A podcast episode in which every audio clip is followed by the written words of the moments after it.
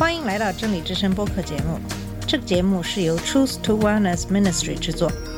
在这个节目里，我们要从一个不一样的角度向你介绍圣经和基督，带你走进一个属灵的世界。我们的节目在每个星期二、四、六更新，欢迎你的收听和关注。all the colors of the rainbow. 你好，我是马军，今天继续给你分享马太福音十一章二十到三十节的内容。在上期节目里，首先给大家总结介绍了这段经文的大概的背景，以及这段经文所围绕的三个主题。上期节目中介绍了第一个主题，也就是耶稣对当时的一些城市里的人们的谴责。耶稣谴责他们的时候，跟过去的人做了比较。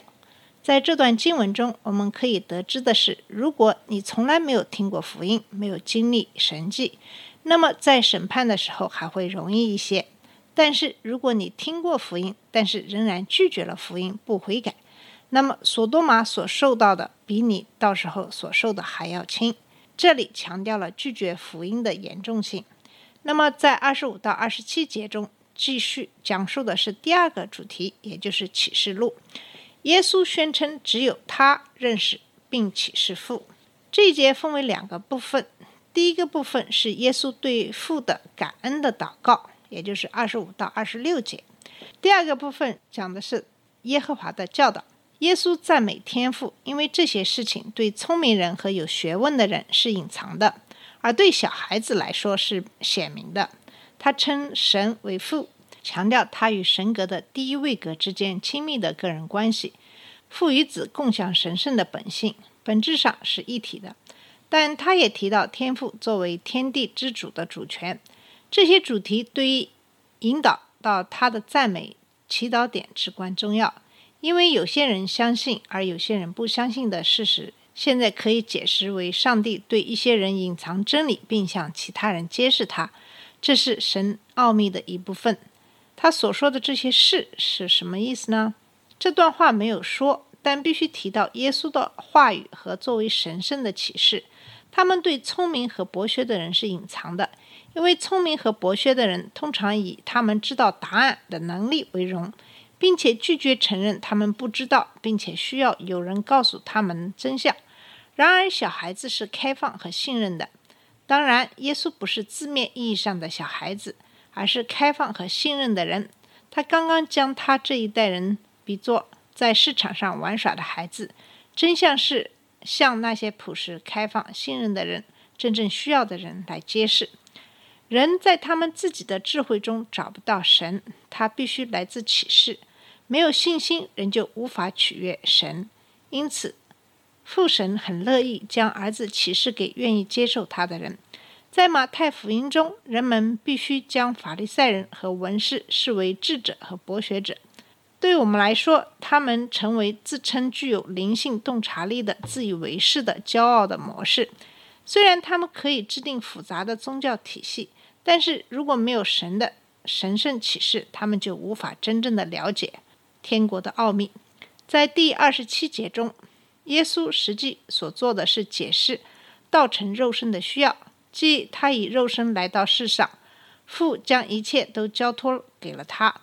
而在这些交托给他的事情中，就是启示父的工作。耶稣在他的序言中告诉我们，虽然没有人见过父神，但圣子已经宣告了他。耶稣是神是谁的完整的启示。由于我们无法理解三位一体，即神如何分成三分之一的人，我们必须通过我们面前的经文来理解。只有通过耶稣，才能真正认识父。因为他与父是一，除了父，没有人真正认识子。普通人对神略知一二，但从来没有在天上与神荣耀的同在。他们所认知的耶稣是零碎的，他们真正拥有的只是圣经中告诉他们的。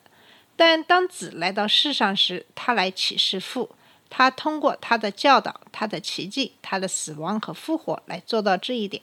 在这种情况下，我们了解到，耶稣通过他的神迹证实了他的教义。他一直在向人们启示天赋，但是当他们拒绝接受启示的时候，他宣布了他们的厄运。耶稣以一种奇怪而神秘的方式将天国的信息传达给所有这些人，但他只向其中一些人启示，意思是他们中的一些人悔改并相信了。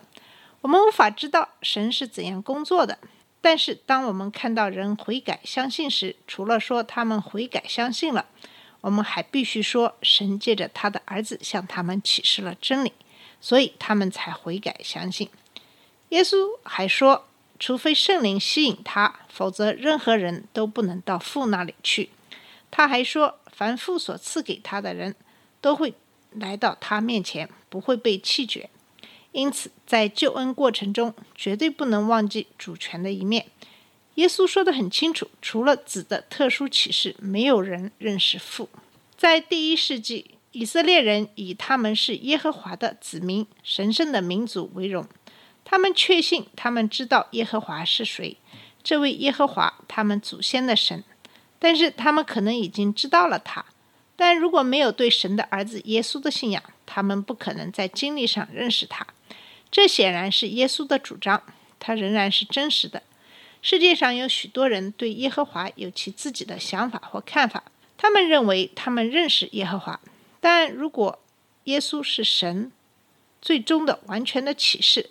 他们就不能真正认识神，却与基督毫无关系。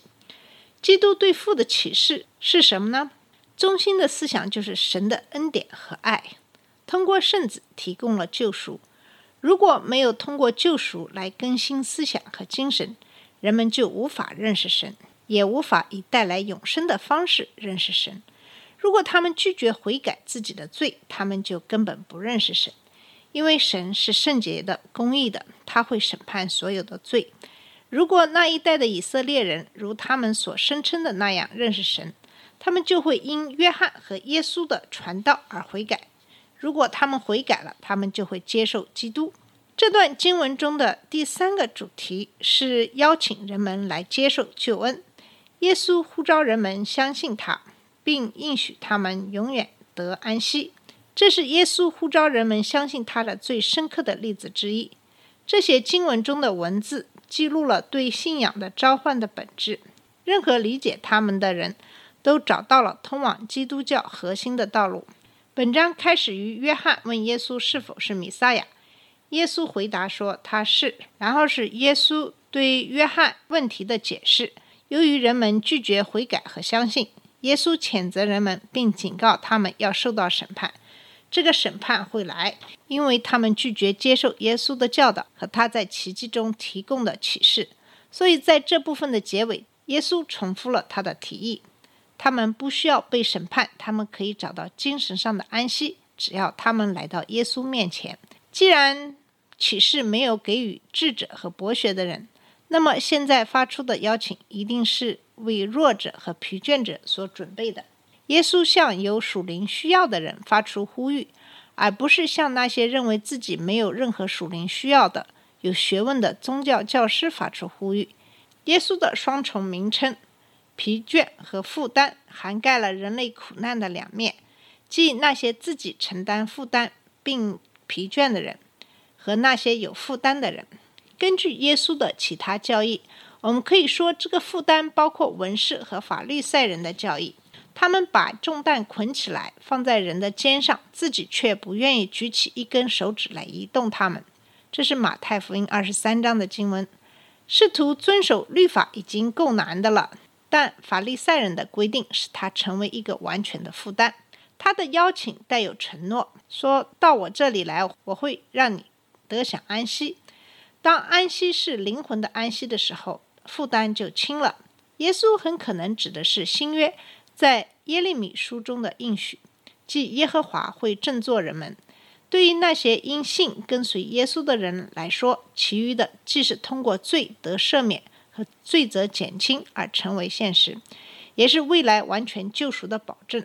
呼召人们来到他面前，最终是一个比喻，是将相信他与来到他面前的行为进行比较。他表明一个人必须相信耶稣，并寻求他的宽恕和。拯救信心的行动不会是一时的反应，而是对属灵生活的全新的定位。真正的信心会表现在向耶稣学习或负他的恶。在以色列，研究和遵守律法常被称为律法的恶，他们是在负了诫命的恶。圣人的一句古老谚语教导说：“谁承担了法律的枷锁，谁就摆脱了政府的忧虑和普通的谋生手段。”因此，恶是一个众所周知的屈从权威的比喻。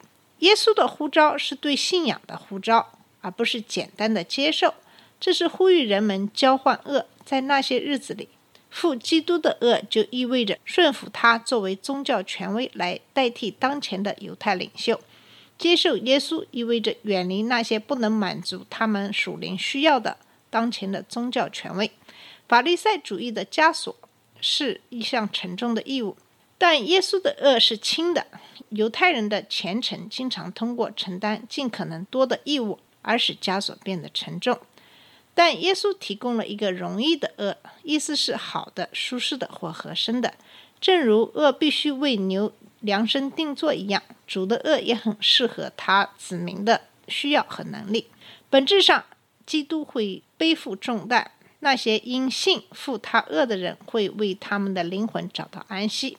因此，基督的邀请要求彻底改变，并做出惊人的承诺。选择是在按照法律赛法规强制执行的法律的负担和其他在耶稣的权威之下的负担之间做出选择。耶稣不仅揭示了父，而且保证可以接近他。学我的式样这句话，表达了寻求休息的方法。耶稣在说：“让我教你需要知道的东西，相信我的话，从我的独自传授的启示中学习。”这就是对他们生活的权威的惊人主张。然而，这位老师却形容自己温柔谦卑。但耶稣的权柄和谦卑并非不相容。他的权威是真实的，因为只有他认识父；而他的谦卑也是真实的，因为作为父的启示者，他是仆人。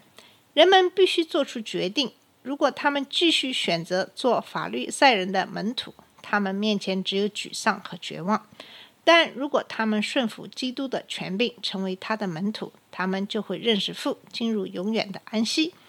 如果他们是以色列人，他们将不得不忘记他们从老师那里学的很多关于宗教的知识，因为他们将摆脱试图遵守律法以求得救的沉重的枷锁。他们必须以悔改开始新的精神之旅，而这正是加利利城中许多人不愿意做的事情。好了，今天的节目就跟大家分享到这里，谢谢你的收听，我们下次节目再见。这里是真理之声播客节目。真理之声是 Truth to Wellness Ministry 旗下的一个节目，由 Truth to Wellness Ministry 制作和播出。如果你有什么想跟我们分享，请给我们发电子邮件，我们的邮箱地址是 truth to wellness at gmail dot com。你也可以直接去我们的网站 www dot truth to wellness dot com 浏览更多的信息。下次节目再见。